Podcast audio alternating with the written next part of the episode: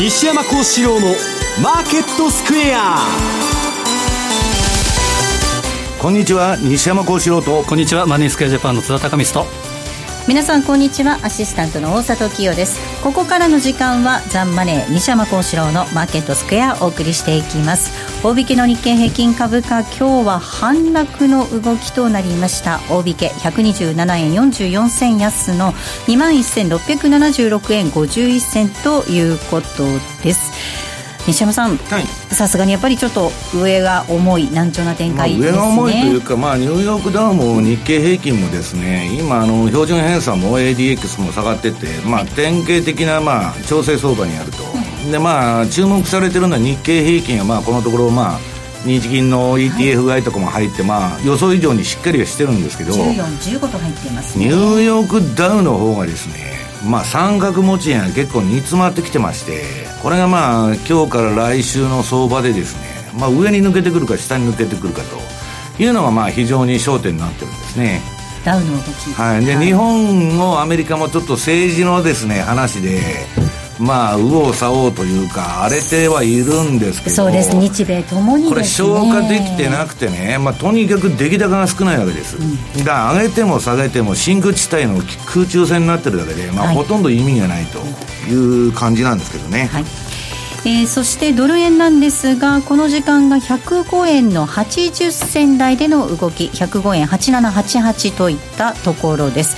津田さん再び105円台ということになっています、そうですね。まあしばらくはもう上値が重い、えー、情報硬直性相場が続きそうですけど、うん、105円のミドル、まあ、50ぐらいですけどこれを抜けるともう一段下があるかなというふうに見た方がいいかもしれないところですね、うん、今。今のところねそこでなんとか止まってるっていう感じはありますけれどもね、ね、ここでは抜けてくるかどうかによって動きが変わってきそうです。えマーケットについてはこの後も引き続き西山さん津田さんにたっぷりと解説をしていただきますまた番組ではリスナーの皆さんからのコメント質問お待ちしています。投資についての質問など随時受け付けておりますのでぜひ番組ホームページのコメント欄からお寄せください。ザ・マネーはリスナーの皆さんの投資を応援していきます。それではこの後午後4時までお付き合いください。この番組はマネースクエアジャパンの提供でお送りします。グローバルヘルスカフェ。途上国へ赴き医療システム全体の向上を目指すグローバルヘルス。番組ではマスターの明石医師とカフェの常連客が国際医療協力を取り巻く技術革新や経済の動きなどの新しい潮流について語り合います。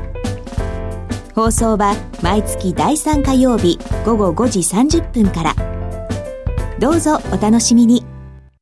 あの名実況をもう一度。永久保存版実況 CD 白川二郎実況名勝負セレクションただいま好評発売中。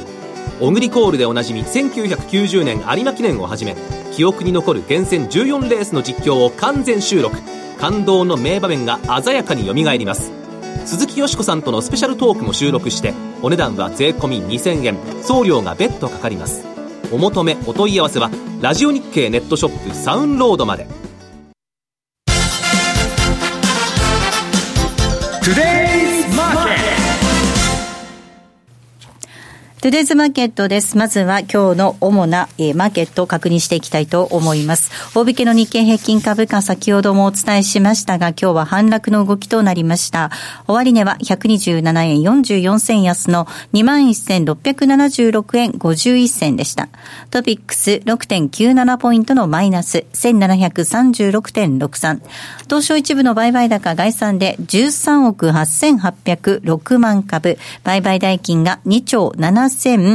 7098億円でした。値上がり銘柄数が705、対して値下がりが1277、変わらずは88銘柄となっています。東証一部の売買代金のランキング、トップが任天堂、2位にトヨタ、3位が三菱 UFJ、3位が三菱 UFJ、4位にソニー、そして5位がファナック、以下ソフトバンクグループ、東京エレクトロン、三井住友、キーエンス、ホンダと続きました。今日新高値を取った銘柄、東証一部で新高値となった銘柄が46銘柄ありました。一方の新安値銘柄なんですが、新安値銘柄は今日は9銘柄となっています。続いて為替の動き確認します。ドル円です。この時間、えー先ほどとほぼ変わらずでの動き、105円の87、えー91あたりでの動きです。ユーロ円が130円の3545です。ユーロドルが1.231316での動きとなっています。ポンドドル、えーこちらが1.393840あたり、ポンド円が147円の5660での動きとなっております。えーでは、マーケットのポイント、津田さんからです。はいお願いいたします。はい、えーまあ、今はですね、マーケットの中心にいるのは、まあ、トランプといいますか、トランプ劇場。まあ、これが材料になっているということでもないと思うので、まあ、ワイドショー的にこう見ていけばいいと思うんですけど、ちょっと今、あの、頭の中少し整理するために時系列でちょっと振り返ると、えーまず3月1日、これは、えー鉄鋼に25%。で、アルミニウム製品に10%の関税、はいトランプ関税を課すことを発表してこれはね、この関税の意味っていうのはね、今までは全部次元措置だったんですよ。その関税を上げるっていうのは。はいその、前からアメリカ何回もやってるんですけどね、ええ貿易摩擦で。今度は恒久的に上げるって言ってるわけですから、これ今までと全然違うんですね。意味合い違うわけですね。ただ全体、まあ、輸入全体に占める割合でいうと3%程度。はい。で、製造業もですね、雇用全体でいうとですね、まあ、えー、8 8.5%。まあ、その辺も加味しながらですね、僕はあの、ペンシルベニアの選挙対策じゃないかなという気もするんですね。で、まあ、それとあと、えーその、まあ、煽りを食ったというか、6日にゲイリー・コーン、はい。NEC 委員長が、まあ、更迭。はい。で、えー9日に米、まあ、ちょうど先週金曜日ですね、はい米朝首脳会談、5月までに開催する。はい。ということを発表して、で、えー今週、はいえー大きなニュース、13日がティラーソン、はい国務長官を更迭して、えーポンペオ CIA 長官を、えー指名と。で、えー今日出てきたのがマクマスター大統領補佐官。はい。まあ解任かということのニュースなんですけど、まあ、ほぼ解任ということでしょうか。まあ、おまけで言うとトランプジュニアが、まあ、離婚したと。そうなんですか？えっ、と、長男のジュニアの本当の長男の方です長男の方。はい。あ、そうなんですね。いうことで、え？ー 私もですね、一瞬あの、ぎあの、義理の方かなと思ったんで、あ、あのね、娘さんの、イバンカさんの方かななんて思っちゃうはい。けど、あの、ジュニアの方ですね。はい。えー、そうなんですトランプ大ね。統領のまさに側近がですね、あの、まあ、誰もいなくなったアガサ・クリスティの小説のような、こんな状態になりそうですけど、まあ、あの、ティラーソンの場合はですね、やはりもともとですね、まあ、レグジットといいますか、レックス・ティラーソンのブレグジットのレックスで、まあ、去年の夏場ぐらいから仲悪い、まあ、バカだ、間抜けだという話があったのではい来たんですけど、えーやっぱり注目すべきはマイク・ポンペオ。はいこれが保守強硬派で、ええやっぱ対北朝鮮、対、特に対イラン強硬派。ですから、やはりもともとやっぱ中東情勢というのが問題で、北朝鮮の問題も、まあ、行き着く先はやはり、まあ、中東という、まあ、中東に核が流れるかどうか、この辺を見てたと思うんですけど、その辺がちょっとひなで、ひなでになってきたかなという気がします。で、このポンペオ氏は、ウエストポイント、陸軍士官学校主席で卒業して、はいバリバリの軍人ということですから。超エリートですねでティーパーティーで、あとはキリスト教の福音派の右派。はい。まあ、バリバリの右派っていうことですな。そうですね、まあ、聖書重視、まあ、聖書原理主義といいますか。ということは、えどうなるかというと、やっぱりイスラエルの問題、エルサレムにに使徒えーを移す、大使館を移すということが現実化してくる。そうすると、まあ、政権内でペンス副大統領も福音派ですから、そうなると、まあ、本当に中東情勢がいろいろ、えーなってくるのかなと。まあ、対イラン包囲も、この辺が、えーちょっと現実になってきたなというところになります。で、あと、まあ、今後の更迭予定がですね、まあ、マクマスターが本当ならば、あと8人、つまり9人、CNN ではですね、えー解任予定だということも言ってたんですね。解任予定なんていう話ももう出てるんですね。出てる、まあ、本当に一層みたいな感じですけど、えで個人的に気になるのがあの、スーサイドパクト、はい。その心中協定っていうのは、まあ、結伴同盟みたいな形で、はい。でこれは、えーえーっとでまあえーティラーソン。はい。と、あとは、えーマティス国防長官、マティスさんもあとはい。ムニューシン、えー財務長官。一連卓勝と一連卓勝組っていうふうに言われてて、まあ、つまり、まあ、都のご乱心ということになれば、ええ全員やめようねというふうなことの、まあ、パクト、つまり協定があったんじゃないか、あるんじゃないかという話もあるので、そうすると、ちょっとどうなるのかな。ただ、まあ、西山さん話されてますけど、本当にウィルバー・ロスさえ残れば、まあ、トランプはいいんじゃないかということもありますけど、本当にですね、閣僚が一掃される、総入れ替え、いや、だから最初はね、ゴールドマンの息がかかってるとか、あるいはエクソンモービルのね、まあ、ロックフェラーの息がかかってるとか、まあ、そういうことを言われてたんですけど、いよいよむき出しのトランプの思想そのままのですね、政権が誕生しつつあると。でね、閣僚だとか、まあ日本で言ったら官僚の事務次官がおらんような空席のままね、はい、もう1年以上経ってんですよ。それでもうアメリカは回ってるんです。すごいですね。ええー、でこの辺でやっぱり最近こう来たのはですね、やっぱりさっき言ったペンシルベニアの、うん、えー、第18区。で、共和党が負けた。まあ、そこはですね。トランプが圧勝しなきゃおかしいとこなんですけどね。特に場所がですね、ラストベルトで、うん、えー、フィラデルフィアがあるってことはアメリカ合衆国発祥の地のところですから、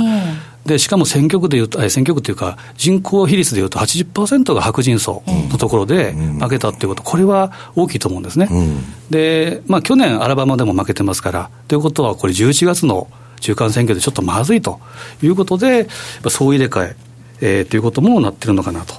まさにこの、まあ、都のご乱心になっている理由っていうのは選挙じゃないかなということしばらく、まあ、ここのニュースが出てくるかなという気がします。ただ、まあ、来週は FOMC、えー、これがやはりえー、やっぱ中心になってくるということと、えー、まあ。あれもクビになるんじゃないですか？あの、パウエルさんですか？なっちゃいますかね。まあでも本当に。言うこと聞かないと。そうですね。まあ、このあたりが材料になってくるのかなという気がしますね。はい。もう西山さんおっしゃるように、トランプさんの思想むき出しになっちゃってくると、まあ、その選挙対策っていうのもあったのかもしれないですけど、これ、バランス、政権、失いませんか、まあ、回ってるっていう話もありましたけれども、まあ、トランプっていうのはね、二面性があって、まあ、思想はね、うん、今言ったような保護主義とか孤立主義に動いてるんだけど、はいかといって選挙が勝ちたいわけですよ。でも勝ててないですよね、長期戦、ね、いやだから今のところね。勝ててないから、これから為替に対する当たりが強くなるとか、通商政策でね、で、大統領令を連発するわけですよ、おそらく。その追い詰められれば。おそらく減税もまた出してるでしょうね。えー、だからそれも高級化すると、うんぬんでね、まあ、その、やっとることがよく見えないと。うんいうことに、一体トランプは何を考えてんだと、はい、要するにヒラリー・クリントンとかオバマは分かりやすいんですね。えー、で、まあ、彼らはまあ、あの、グローバリストとか軍産複合体の傀儡ですから、はい、まあ考えてることが分かりやすいんですけど、うん、トランプの場合一体何を考えてんのかと。で、まあさっき言ったようなね、その役所も全然ね、その、空席のまま、はい、トップがいないで回ってんですよ。えー、で、閣僚はもう、なんだか10人近く首切りまくってるわけでしょ。で、ね、一体、まあ、この人一体何を考えてんのかと。いうことなんですけど、うん、歴史を見ていくとよくわかるんですね、はい、トランプっていうのは私この放送で言ったんですけど、アメリカ建国以来の、まあ、初めての本当の意味での政権交代と言われてる、うんうんうん、それまで民主党がなろうが、共和党がなろうが、まあ、大したことないと、はい、まあ、ビビたる変化なんです。ところが、トランプは革命的に世の中変えとるわけです。はい、で、まあ、アメリカっていうのはね、どういう国かというと、今トランプがね、いろいろ保護主義やっとると。いうのは何のためにやってるのかっつったら、彼の単純なロジックで言うと、アメリカは赤字だと。はい、借金垂れ流しで赤字ばっかりだと。うん。で、中国とかが得しとると、はい、これはけしからんと、まあ、非常に分かりやすいロジックなんですね、はい、損得完了ですから。得してるのかな？いいや、はい、だからそれはね、トランと日本が買ってるっていうことですけどね。まあ、その表面上赤字あるわけですから、で、じゃあアメリカっていつからこんな赤字国になっちゃったんだっていうとね、はい、1971年から貿易赤字が出るようになった。で、その時アメリカ何やってるかって言ったら、まあ、アメリカ、メイドイン USA がそれまでは世界の戦望の的で、はい、アメリカ製品みんな買ってくれたわけです。ですね、ところが日本だ、ドイツだっていうのがキャッチアップしてきて、はい、アメリカ製品売れなくなったわけですね。そうでね。で、そこでドルの需要がなくなった時点で、ニクソンが金ドル高の停止をやったわけです。その1971年にちょうど。で、そっからね、アメリカは悪あがきするわけです。要するに、もう結論は出ていてね、製造業というのは人口、人件費の安い国でやらないとペイしないんです。今やそんなもんもう当たり前の常識なんですけど、それをアメリカの製造業を助けようつんで、この保護貿易的な関税だとかね、日本車のバッシングとかいろいろあったじゃないですか。散々やったんです。70年代後半から80年代。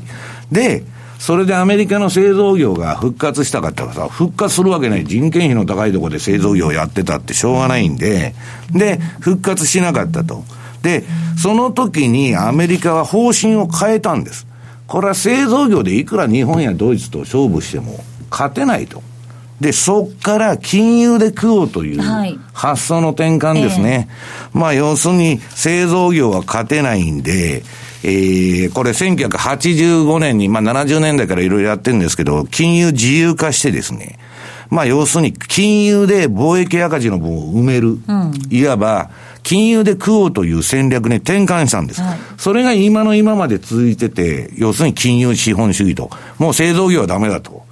で、全部切っちゃったわけです。で、要するにやってきたんですけど、えーっと、その強欲資本主義とかね、金融資本主義と言われる、要するにまあ今貧富の差ばっかり広がって、はい資産価格だけ青天井で、ウォール街だけ儲かってると。そういうまあ世の中、まあ、えーイギリスで言ったらシティだけ儲かってると。で、それがね、続いてきたんですけど、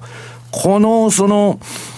まあ、あの、やってきたね、自由貿易と、その、えー、金融を中心とする資本主義というのは、リーマンショックで事実上終わっちゃったんです。はい。西終わったそういうふうにおっしゃってますね。それはもう両立てでね、借金から何から含らまして、レバレッジでバンバンやってきたんですけど、ええ。あそこでとどめ刺された。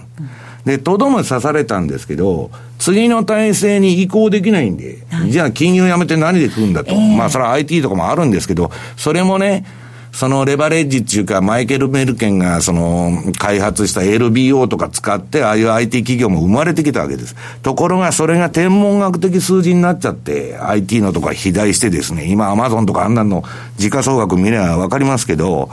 で、その膨張しすぎて、それがまあクラッシュしたと。リーマンで。で、その後、その次の体制がないんで、中央銀行が、その金融危機の後始末、債券だとかなんだとか全部引き受けて焦げついた。で、尻拭いをしてきたっていうのが、今までのこの9年間の相場なんです。ところがね、それは、もう事実上リーマンショックで終わってて、金融資本主義とか自由主義と言われる、そのあれは終わっててですね、尻拭いしとるだけなんです。で、次何するかっていう時に、ちょうど QE3 とかが終わったあたりからトランプが出てきたわけです。本来なら、その今までの路線がね、その引き継がれるんなら、ヒラリー・クリントンが当選して当たり前なんだけど、貧富の差が開きすぎて、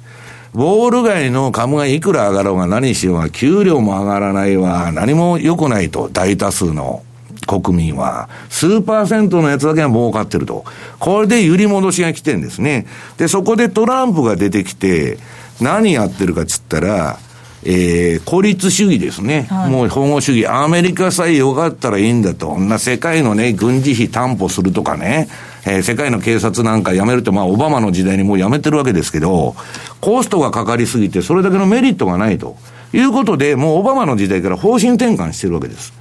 だけどね、グローバリズムっていうのは、グローバルに金融とか製造業を、生産ライン、生産、えー、製造業の生産ラインを世界規模に伸ばしてきた背景っていうのは、アメリカの軍事力が担保にあった。はいはいどんな危ない国でもアメリカの軍隊があるから治安が保たれるということでやってきたんだけど、それももう費用対効果上、メリットがなくなったと。だから今アメリカさえよかったら何でもいいんだという考えになってるわけです。だからね、えー日本のまあ、軍事費を負担するだとかね、なんだとか、そう、そういう文句言ってるわけですけど、だんだんですね、うちにうちに引き上げて、で、トランプはね、まあアメリカ貿易黒字国にはできないけど、少なくとも今のめっちゃくちゃな赤字はね、その、それがね、赤字がいい悪いか別ですよ。はい。その貿易赤字、派遣国になるのは当たり前なんだけど、ドルの流動性も確保しなきゃいけないし、そんなことはトランプだって分かってると思うんだけど、知っててやっとるんです。だから、とりあえず変な、もう派遣国アメリカやってるメリットがないから、まあアメリカさえ良かったらいいんだという流れなんですね。で、アメリカ TPP もやめると。最初、温度取っといたのはあの人たちですよ。アメリカですようんね。。で、ナフタも見直す、何も見直すと、やっとると。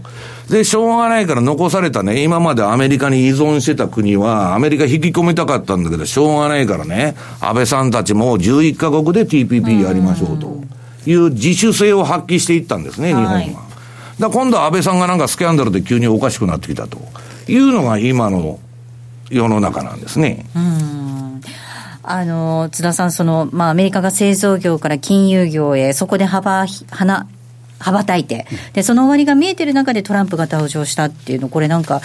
歴史のもしかしたら必然なんですかね、どうなんでしょう、ね、サイクルなのかですね、まあ、いろいろ相場にもその7年サイクルなり、10年サイクルなりっていうふうに言われますけど、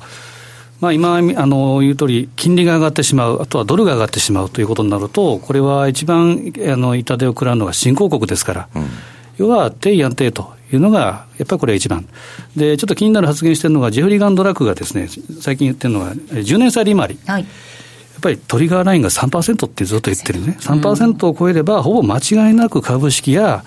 ハイイールド債などリスク資産に悪影響が及ぶと、うん、でなかなか2.9までいってますけど、3%乗せてないないんですけど、ドルが落ちてきた理由のですね、えー、1月の9日、10日、よくあの、恵比寿天井ってこの番組でも言いましたけど、はいそね、そのあたりで動いたのが、ちょうど10年債が2.5%超えたのが大体このあたりなんですね。で、そこからまあ、今トランプなどなんなど出てきてる材料はですね、まあ、波でいうと本末に過ぎないと言いますか、やっぱり下げてきてる。そこが一つのトリガーライン、2.5が終わって次は3%。これを超えると、本当に株式市場はですね、えー、ちょっと怖いなというところは、やっぱり、えー、警戒すべきかなというふうに思いますね。そうですね。本当に金融の、あ金利の動きっていうのは注意しないといけないわけですが、あの、西山さん、その流れの中で、その TPP の話も出てきましたけれども、日本も本当にそのタイミングを合わせたかのようにスキャンダルがわーっと今出ちゃってきてますけど、まあもともと出てたのが大きくなっちゃってますけど。だからなんで今更っていう話なんですよ。でね、まあ、その前に言っときますと、まあ我々ね、その私なんか1986年から運用の世界に入ったんですけど、一番安全な国はアメリカだと。で、ドルが一番安全なんだと。で、米債が一番安全なんだという、その、確信のもとに運用してたわけです。はい、ところがね、みんなが首をひねり出したのは、あの、ブッシュジュニアの時代。うん、あの時にね、イラクとかアフガンのね、なんかこう、インチキ材料でっち上げて、はいはい介入しに行ったでしょう、単独、あの、先制攻撃で。はい、あそこあたりからアメリカの信任っていうのは落ち出したんですね。なんかこの国おかしいんじゃないかと、やっとることが。で、9-11以降のアメリカの信任っていうのはもうガタ落ちになってるわけです。うん、だから今ビットコインとかいろんなものもね、その運動するっていうのは、アメリカの今までアメリカっていうのはすごい国なんだと、みんな思ってた。ブッシュジュニアのあたりからおかしくなった。で、あのイラクとかうんぬんやってしばらくしたらリーマンショックが起きたんです。で、今、ブッシュの時代がひどすぎて、オバマでちょっとまともなやつを選ぼうということで揺り戻したんだけど、今度はトランプ中、もっと無茶苦茶な、ブッシュより無茶苦茶なのが出てきたっていうのは、今のアメリカなんです。そうするとね、こんな男が座っとって大丈夫なのかと。みんな運用者も思ってるわけですよ。だってやってる政策はめちゃくちゃに見えるわけです。その表面上、こんなことしていいのかと、はい、今までの常識から考えたら考えられない政策ばっか打ち出してるわけでしょ？そうです、そうです。うん、はい。で、自分の気に食わないやつは全部切っていくと。はい、これでね、金融市場が平成でいられるのかということなんですよ。だから、その、とりあえずね、まあトランプは、アメリカっていうのは、世界で鎖国して食える唯一の国なんです。ね、鎖国しても食えるのアメリカは国内経済だけで回していける。で、他の国は弱っちゃうわけですよ、アメリカに知らん顔されると。そうですよ。ある意味世界中のサプライチェーン、そのアメリカを中心としたグローバルなサプライチェーンができていたわけなので。だって全部アメリカがスタンダード取ってね、まあアメリカとイギリスですよ、この、えー、何世紀かは。アメリカが辞めるっていうとね、で、世界は困っちゃいますよ、ね、日本だってね、官僚から何から、まあ半分の人はアメリカにべったりくっついて、はいえー、アメリカについてるのが日本の国益なんだという人がたくさんいるわけですよ。ところがね、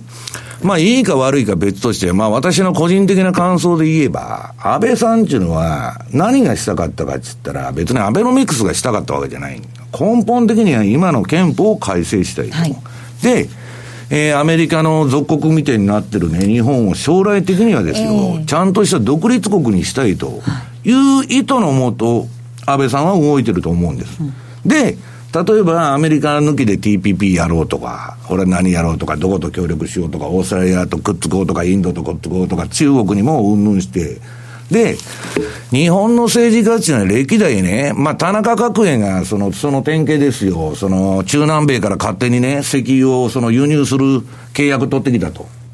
で、アメリカのオイルメジャーの激鱗に触れてですね、ああいうロッキード事件が起きたと。うん、で、安倍さんもある意味で自主性を発揮してるわけですね。日本を独立国にしようと。で、これは気に入らんと。いう人たちがいるんだと思うんですよ。国内に。ええ、国内にいるんですよ。うん、だから、こんな変なスキャンダルでね、今更何なんだと。うんいうことが蒸し返されてる。で、あれ、マスコミは朝日新聞がリークしたって、そんなもんどっかからね、あの、知見だとかそんなの、そのリーク情報の垂れ流しでしょ、はい、で、野党は安倍さんに反対してるけど、それだってね、朝日新聞の情報の垂れ流しみたいので相撲を取っとるわけですよ。一体何なんだと。で、問題は、日本の株価が長期的に上がっていくためには、絶対条件がね、この外人が見とる、長期政権なんですよ。はい、政権が安定しているという。勝って、すごく良かったのは中曽根政権。あの時すんげえ株上がった。で、今の安倍さんも、もう一強と言われて、誰もライバルもいないと。うんなんで、独創体制で、で、株も下がらなかったと。小泉さんの時も含めてで、ね、そもそもアベノミクスっていうのは安倍さんが初めて、それに財務省が乗っかってですよ、黒田さんが異次元緩和とかやってきたと。安倍さん倒れたらどうなるんだと。うん、いうことなんですね、今起きてるのは。だけど、なんだかんだわけがわからないから、消化できないんでね、今市場みんな参加せずに、見てるだけだから、アホみたいな出来高の少なさの中、上げたり下げたりしとるだけで、何の意味もないと。だまあ来週以降ね、その、なんだ承認喚問だどの子の言っとんですけど、まあ、私は思うに安倍さんがね、もしそういうその危機的な状況になってくると、やっぱりその日本株というのは、えー、暗雲が垂れ込めてくると、うん、で、トランプの方はトランプの方で、もう好き勝手やっとるわけですから、これもね、どうなるかわかんないと。で、だ、大体にして、まあ、あの人のそのやっとるのは、まあ、レーガンにも似てるし、はいまあ、その、焼き直しみたいにもう答えが出てね、うん、勝ってダメだったと。関税やっても何やっても、もう答えが出てることをあえて知っててやっとるわけでしょ。だから私は思うのは、トランプっていうのはもともと反オール街、反軍産複合体。ね。で、グローバリストとかコスモポリタンっていう連中が大嫌いなんですよ。ね。で、それをいよいよね、彼は、えー、自主性として押し出してくるわけですから、金融市場にとっては、最悪の男なんですよ。ですよね。ええ。な、ヒラリー・クリントンだったらいいんだけど、トランプだから困っちゃうなと。かといってですよ、今のところ、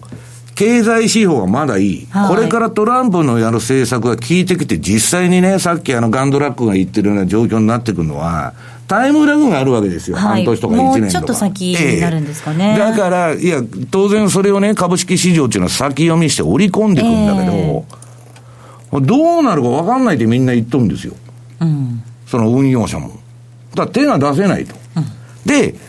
関税とかに関係のない、とりあえずグーグルだとかアマゾンだとか、あはい、あっちの IT だけまあ今まで買っといたら儲かってるからまあ散々やっとけみたいなことで一部の人が今やってるだけで、はい、もう全体はそう様子見相場と。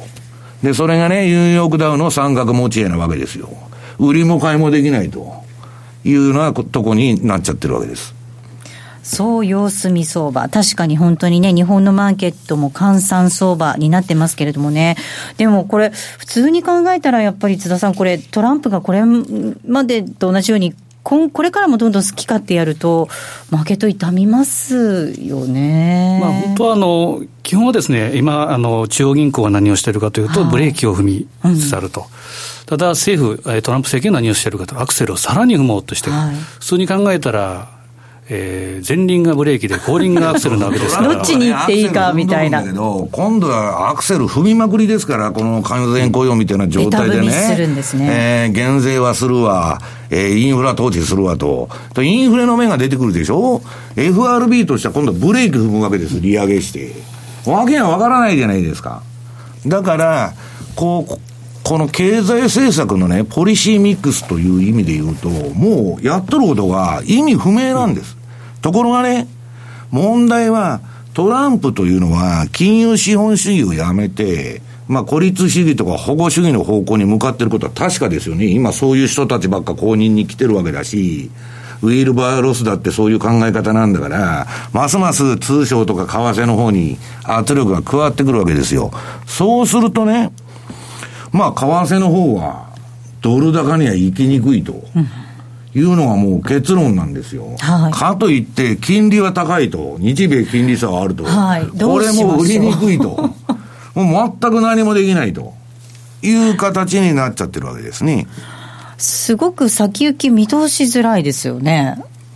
いや、だから見通しづらいって、まあ。見通しやすいんですけど、でも、だって何をしてくるか、この後も分かんないので、マーケットはもうずっと様子見になっちゃうかもしれないっていうことですよね。うんだから、その今までね、ヒラリーだとかね、そのバーナンキ、えー、あとなんだっけ、イエレンの時代と、ガラッと変わってるわけですよ、今。で、あ日本の方もね、これはまあ安倍政権がどうなるかっていう問題が出てきてるわけでしょう。はいでこれはね、いその下手すると今までの巻き戻しが来ちゃうわけですよ。で、そうは言っても、じゃあ安倍さんのその次に誰がなるんだと。いうのも全くわからないわけですよ。その、で、果たしてそんな政権出てきたって、あ当然短期政権で終わっちゃうだろうと。いうのがあってですね、まあちょっと、まあ不穏なですね、えー状況になってると。だから今動いてる市場で資金は、これブローカーがみんな言ってますけど、全部足の速い資金ばっかり。アルゴリズムでね、数秒間でな何百回取引するとかね。そういう連中ばっかりなんですよ。だから腰を据え据えた売りも買いも何も入ってないということなんですね。ここまではトゥレーズマーケットをお送りしました。高山緑星の株教室第32号は波乱相場を逆手に取りここで狙える天馬川候補株を絞り込む。好評発売中。DVD60 分。価格は税込8640円。別途送料をいただきます。お申し込みは0335954730ラジオ日経通販ショップサウンロード。またはラジオ日経ネットショップサウンロードまで。ねえねえ、ちょっとそれ撮って。ねえ、ちょっと聞いてる？ねえってば。もう今、坂本さんと大和さんが、いいところなんだから、後にしてよそんなに面白いの？聞いてみればわかるよ。思わずかぶりついてしまう株情報ががっつり。坂本慎太郎さんとスパローズの大和和孝さんでお届けします。金曜夕方4時20分は、かぶりつきマーケット情報局。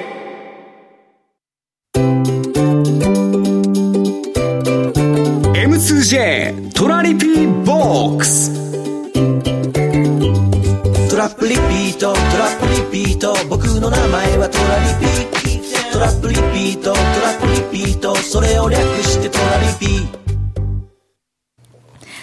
M2J トラリピボックスのコーナーです。この時間はリスナーの皆さんからいただいた質問を紹介させていただきます。えまず、この質問を紹介します。ドナルド・トラジローさんからいただきました。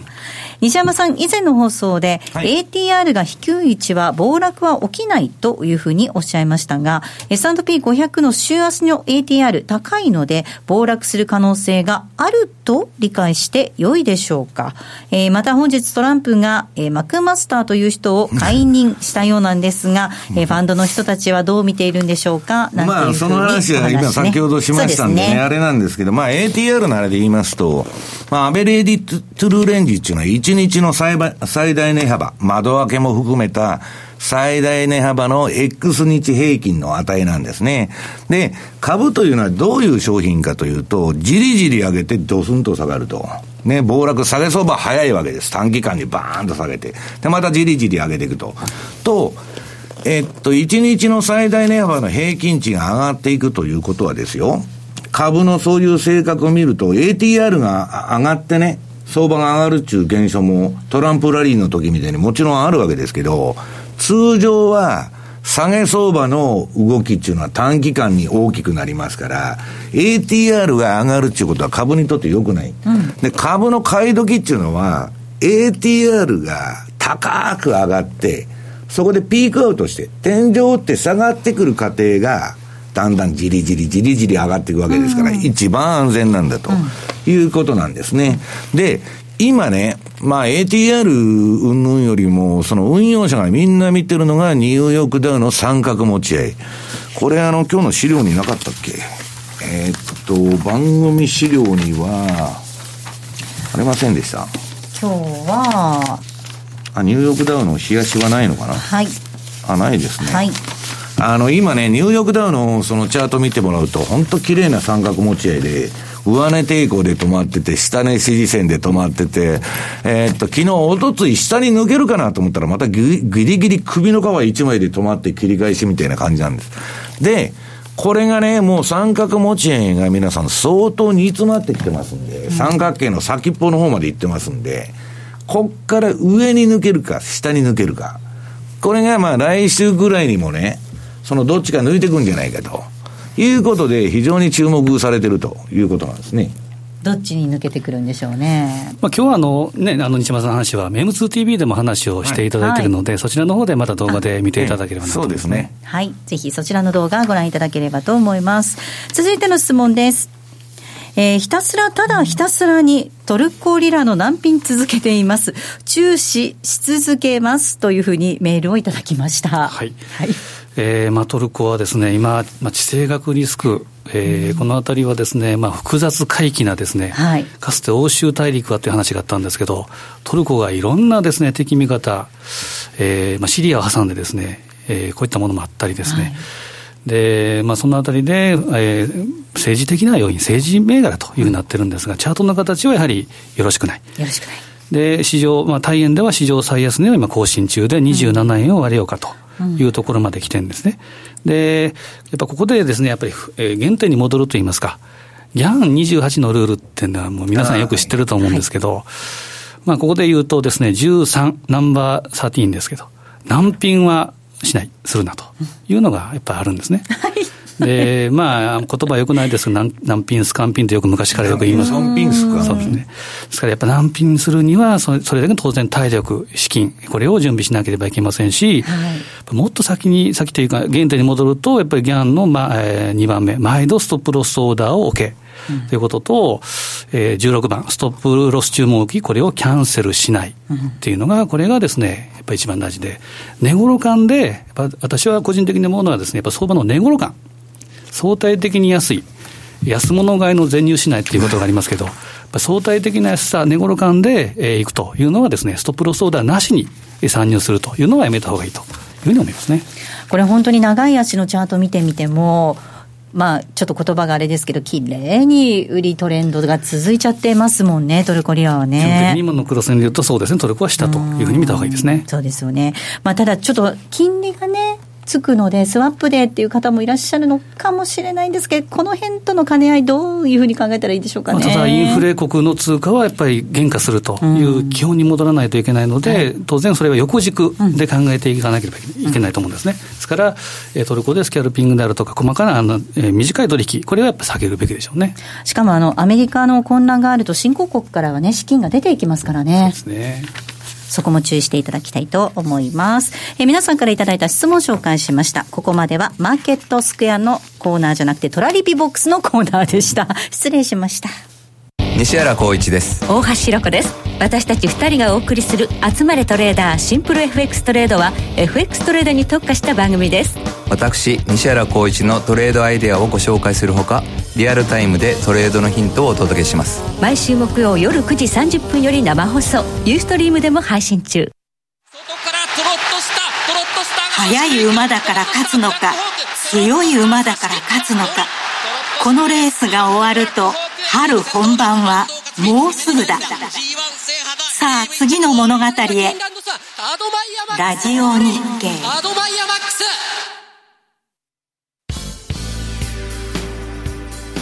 浜田節子です。鎌田新一です。投資という冒険をもっと素敵にするためにマーケットのプロを招いてお送りする「ゴーゴージャングルマーケット」は毎週金曜午後4時から。お聞き逃しなく。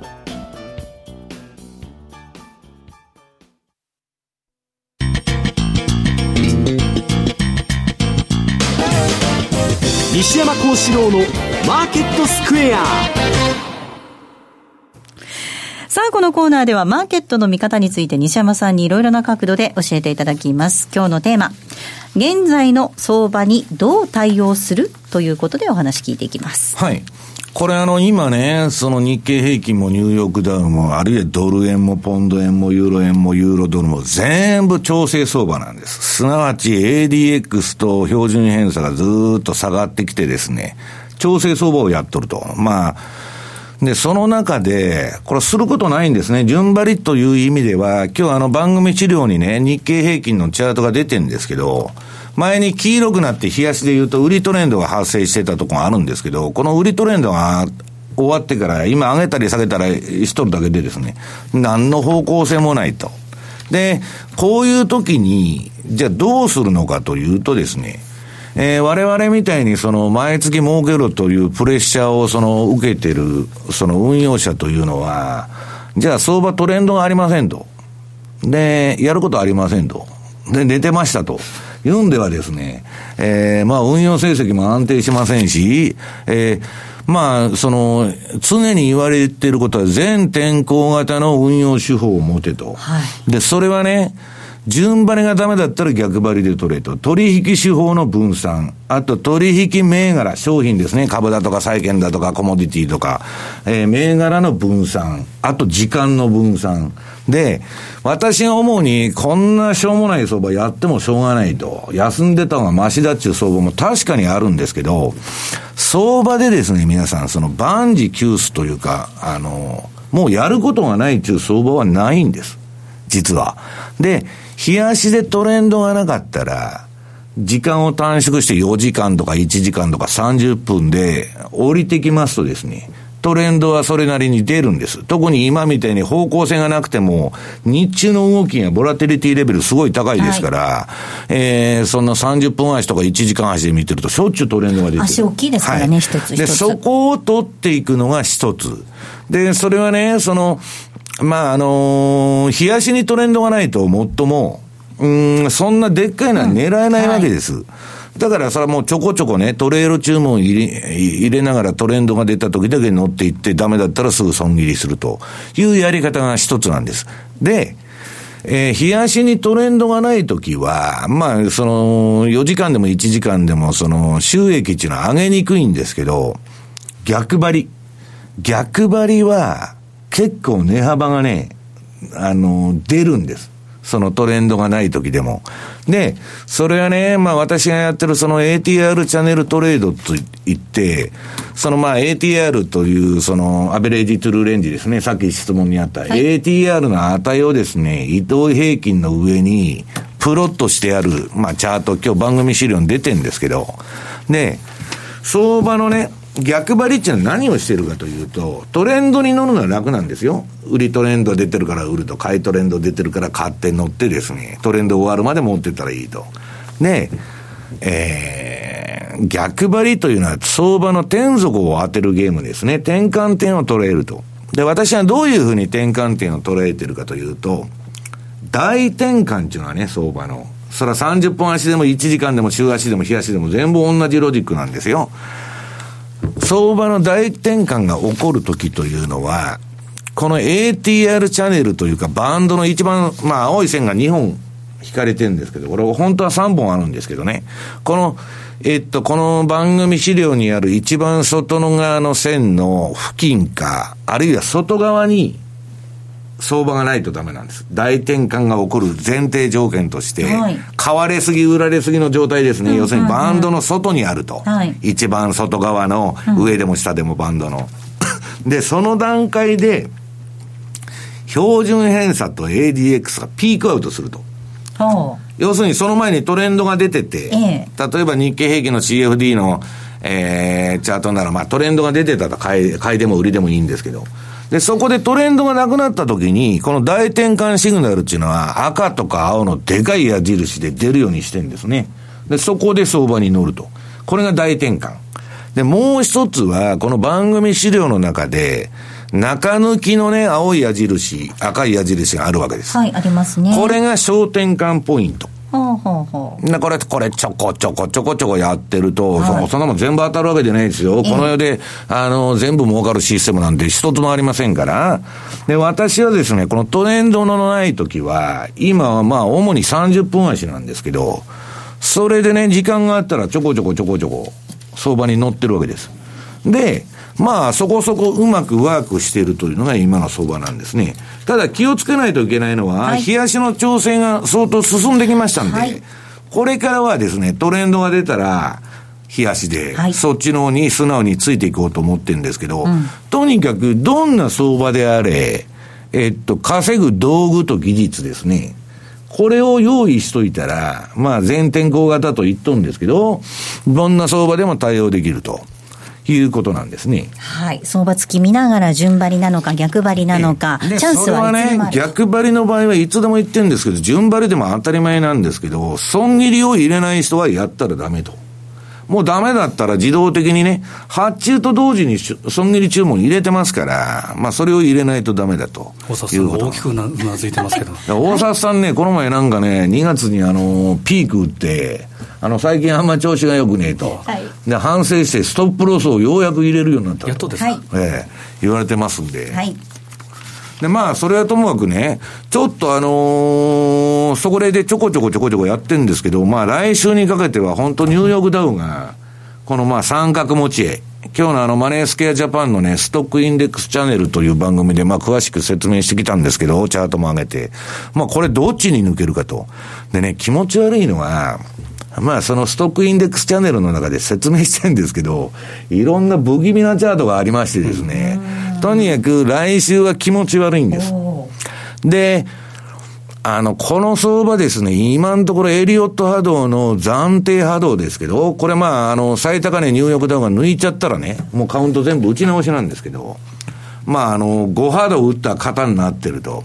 あるいはね、まあ、昨日マーク・ファーバーの新しいレポートを読んだら、ファーバーもこの1月26日に S&P がつけた2872で大天井打ったと。そんなこと言っとるんでですね、ちょっとまあ来週は慎重に見ときたいなというふうに思ってるんですけど。ここまでは FX マーケットスクエアのコーナーでした。M2J マーケット投資戦略